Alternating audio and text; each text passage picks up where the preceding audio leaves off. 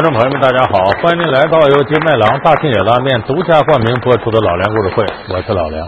有这么一年呢，呃，准确说就二零一三年，有一家卫视的春晚，上面来了位很了不起的歌手，专门唱神曲，名字叫龚琳娜，很多人都听过他《忐忑》。哎，他那天唱了一首歌，法海你不懂爱，雷峰塔会倒下来，大致是这么意思。很多人听说这又是一个神曲啊，太有意思了。因为这个歌曲为什么引起那么大反响呢？因为关于法海呀、白蛇的故事啊，几乎尽人皆知。而且这个歌呢，唱到人心里去了。你本来在很多人意识当中，法海把白娘子许仙，你看一对苦命鸳鸯，生生给拆散了。中国人说“宁拆十座庙，不毁一桩婚”，你这不缺德吗？那法海呢，又是代表着佛门慈悲，好像正义凛然的。所以这个歌呢，把这两个事揉一块了，它有个破解的渠道。说为啥法海拆散白娘子和这个许仙姻缘？因为法海不懂爱，他出家人呢，好像给现在年轻人一个合理的解释了。那么咱们说，从法海白娘子的传说当中，这法海到底懂不懂爱呢？其实你说法海不懂爱，首先咱们得解决个问题，就法海这个人是好是坏？有的人认为法海就是坏蛋，有的人认为法海就是严格一些了。但是人家是执行的佛门清规戒律，执行的天界规定，也没什么错的，就像警察抓坏蛋似的。那咱今天就给大伙说说这法海到底他是个好人坏人？法海强要拆散白素贞和许仙的姻缘，究竟是私人恩怨还是另有原因？法海为何在《白蛇传》中被人诟病？历史中的法海又是什么样的人？老梁故事会为您讲述法海。不懂爱，有一种说法认为啊，法海不懂爱的原因在于啊，法海就是个坏蛋。怎么是坏蛋呢？有两个层面原因。头一个说法海冷酷无情、自私，怎么自私？就顾自个儿修行。说我把这个白娘子灭了，那我这就就就修行见长了，所以他不管白娘子死活。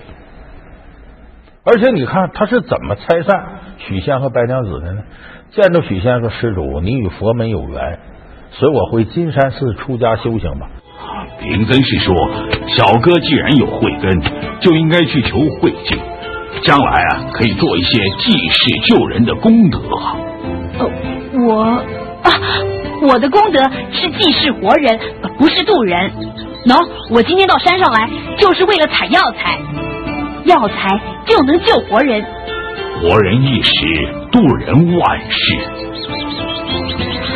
我不懂你在说什么。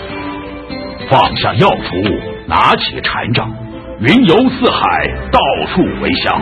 终有一日，你修成正果，就是我佛门的好弟子了。啊啊！不不不不，我才不要当和尚。许仙说：“这哪行呢？我那边娘子对我挺好，我当和尚他怎么办呢？”这时候法海就说：“你与佛门有缘，这是前世注定的，你跑也跑不了。”于是呢，这法海就开始拆散他俩的婚姻。比较极端的是呢，把许仙他给抓回去了。你看，你既然说许仙跟佛门有缘，那你别抓他，人自个儿来才叫有缘呢。你硬给抓那去了。你比方说，你把人打一顿，说咱俩有缘，你就活该挨揍。那你把人揍了，不应该的事儿他把许仙给带回去了。带回去了，这白娘子就得找啊，自己老公没了，得找。一找在金山寺。阿弥陀佛，不必在此多言。你父许仙已经下定决心在金山寺出家为僧，拜死了这条心。阿弥陀佛。不不，大禅师，不，姐姐，我家官人他不会轻易出家。大禅师，我求求你，就放了我家官人出来吧。向法海要人，法海不给。法海是想干嘛？激怒白娘子。小青，不要管我！法海，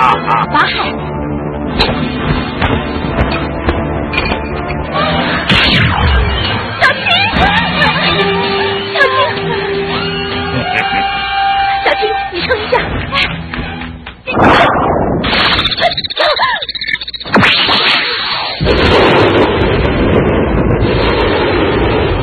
你来个水漫金山，我正好找着理由收拾你。你为了要你老公水漫金山，害死这么多老百姓，我正好收了你。你这孽障，我收了你。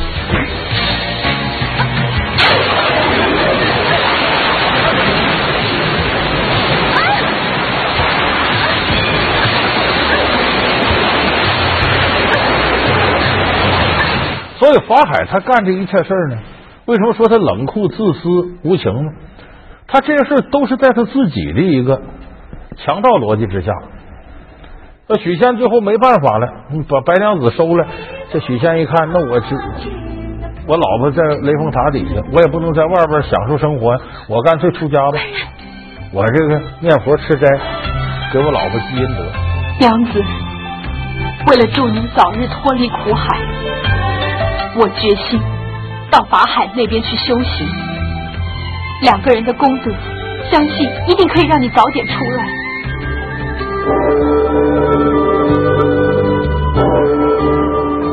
施主能够豁然醒悟，跳脱失望，果然慧根不浅，老衲甚感欣慰。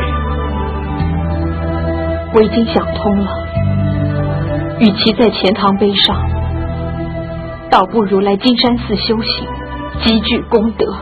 嗯，完了，法海说：“你看，你跟佛门有缘吧？你这不混账话吗？你要不干这事他怎么能进庙当和尚呢？你要不逼着白娘子到这来找许仙呢，怎么可能水漫金山你收他呢？所以这一切原因是他种下的，结果是他收的，都是在他一手操控之下。所以有人根据这个说，法海冷酷无情，光顾自个儿不考虑他人，我自个儿干成事就可以了。”当然，这个过程呢，对于他来说是有修行的。你看我除妖嘛，啊，把人妖之恋、这不伦之恋我给拆开了，这有政绩呢。这是一种说法，说他不是好人，因为他冷酷无情。还有第二种说法，说他不懂爱呢，是因为他就是个坏人，他要公报私仇。这公报私仇，咱们说白娘子的时候说到了，说他当年呢，呃，跟白蛇之间有恩怨。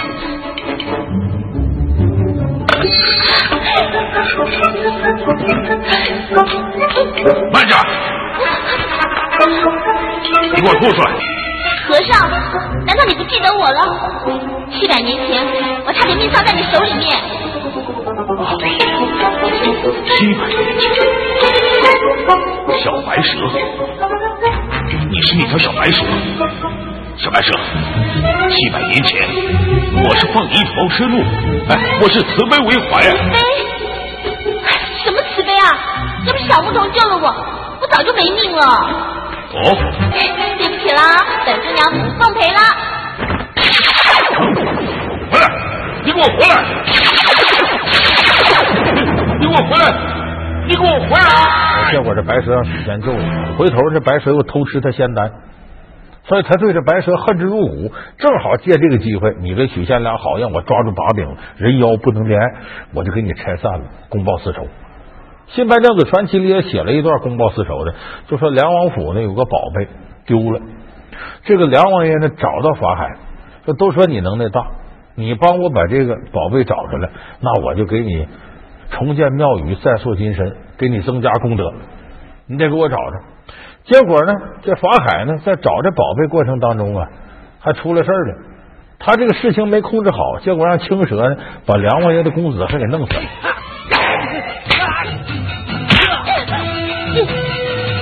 我要你今天死的很难看。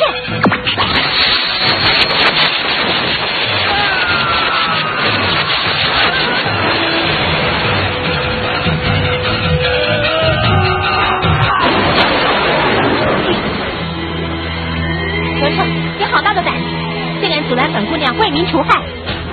大师，呃，大师，呃，公主我。梁世主，你是万蛇专心，心脉不断，老大实在是无能为力，救不了你。大大大大师，我不要死，我我不不要。法海，灵儿的死，你要负完全的责任。王爷，此话老衲实在不懂。你明知道李灵儿不是清白二蛇妖的对手，你为什么让他单独的离开金山寺？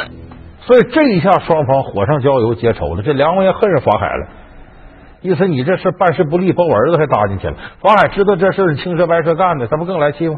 所以借这事儿疯狂的报复白蛇跟青蛇。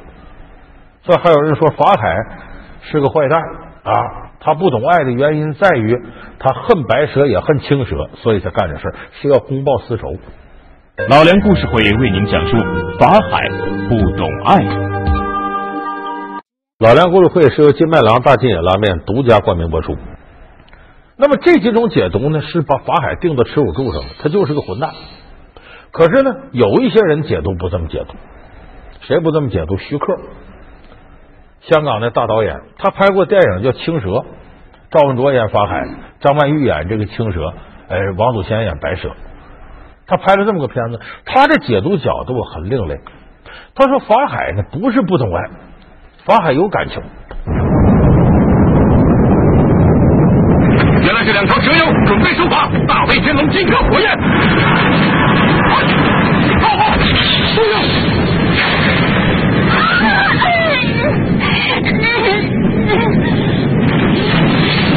是个村妇。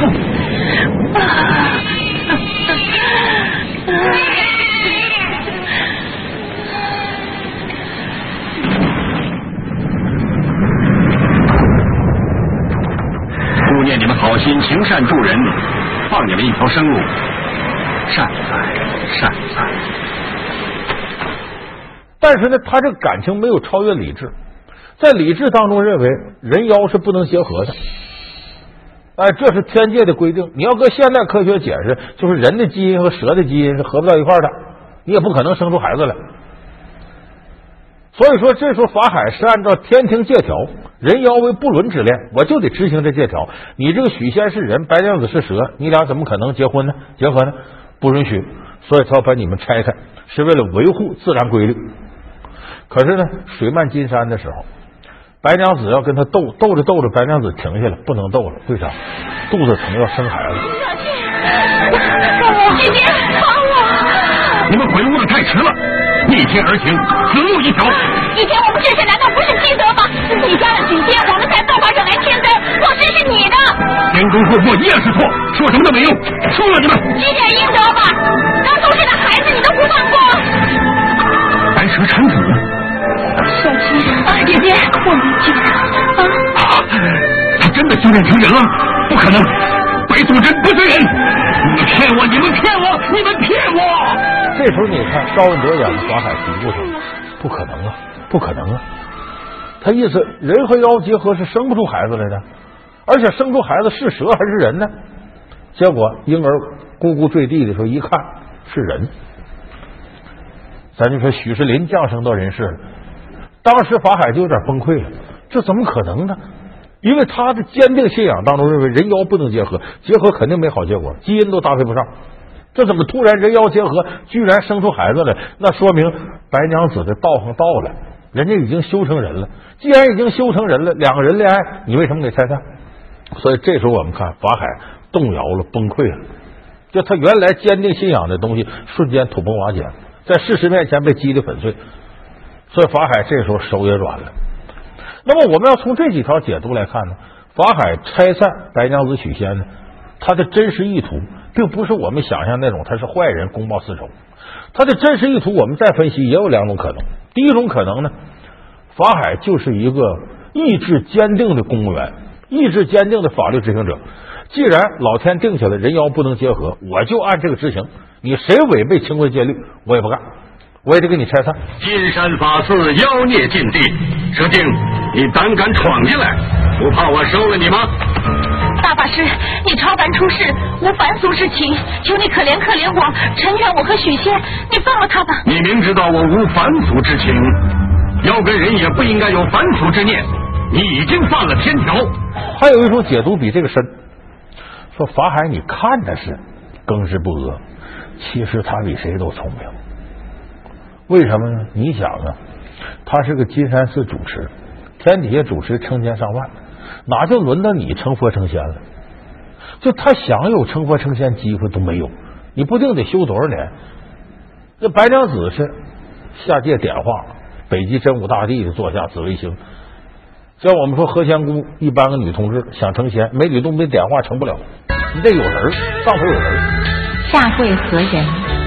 青城山下白素贞，叩见大士。你有何心愿要求于我？是荣饼青城山下白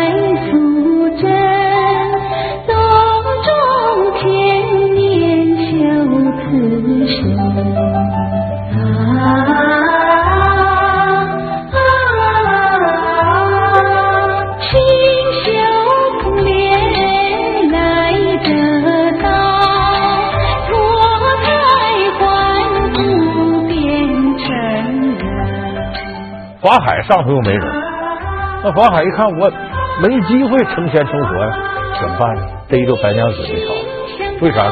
法海知道白娘子上头有人，那你犯我手里了，我就抓你。通过你，我能搭上你背后那套线。善哉善哉，难得你有这一片皈依三宝的诚心。只是你尘缘未了，又如何能白日飞升呢？弟子此心一定。众念皆急，任何尘缘都愿搁弃。尘缘可惜，恩情难忘。你上现人间一桩深情，难道就不思图报了吗？就法海是搭不上观世音这趟线的，跟他八竿打不着，想够都够不着。哎，正好借这机会，你不是点化白娘子吗？你放我手里了，我就收拾你白娘子。打狗得看主人，我收拾你背后观世音就得露面，一露面咱俩搭上线了。你看这这这一家人，大水冲龙王庙，借这机会，他就有机会跟观世音巴结在一块儿。你琢磨琢磨，法这么想法海，法海是个大聪明人呢。新科状元许世林，弟子在。乳母白素贞违背当年报恩之誓言，复有水漫金山，残害无数生灵。理应常进雷峰塔中接受惩处，直到雷峰塔倒，西湖水干方能出塔。今在作念你一片至诚至孝之心，而白素贞先前已行医济世，积修了不少功德，所以特来解其禁锢，赦其出塔。谢谢观世音菩萨，谢谢观世音菩萨，谢谢观音菩萨，谢谢。法海，弟子在，立刻释放白素贞。遵法谕。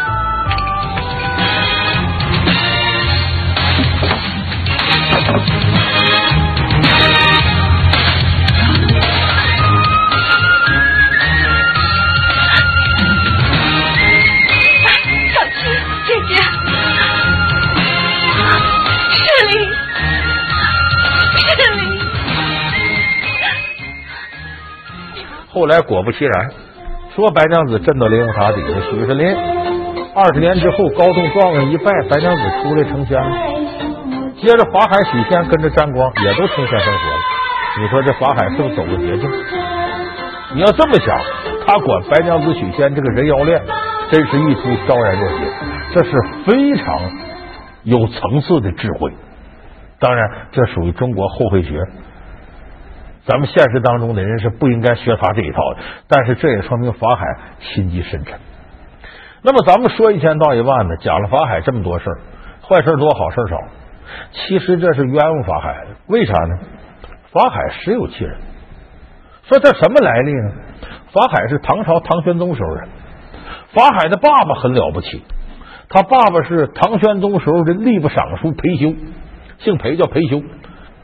说这个裴修他老婆怀孕，张氏夫人怀孕，就做梦梦着一个什么事呢？说他这正在道上走呢，突然黑白两条蛇冲他过来了，把他紧紧缠住，缠的都透不过气，就要死了。突然间上面掉下个小人来，手拿着宝剑，母亲需要惊慌，我来救你！咔咔咔，宝剑一挥，把黑蛇白蛇斩为几段。张氏夫人得救。做完这梦一醒，肚子疼要生，就生这个孩子了。这个孩子就是法海。这时候和裴修同朝为官，有个武将姓白，白将军呢到他家里来赴宴。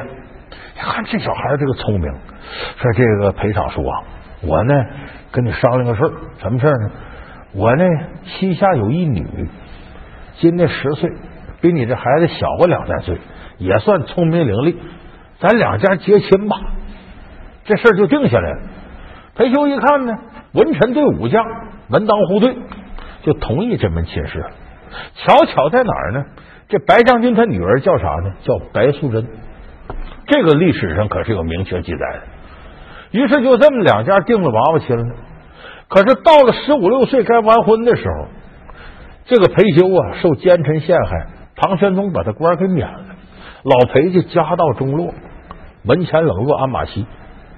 这时候那白将军呢是个势利的小人，一看老裴家家道不行了，就要退婚，就这门亲事毁了。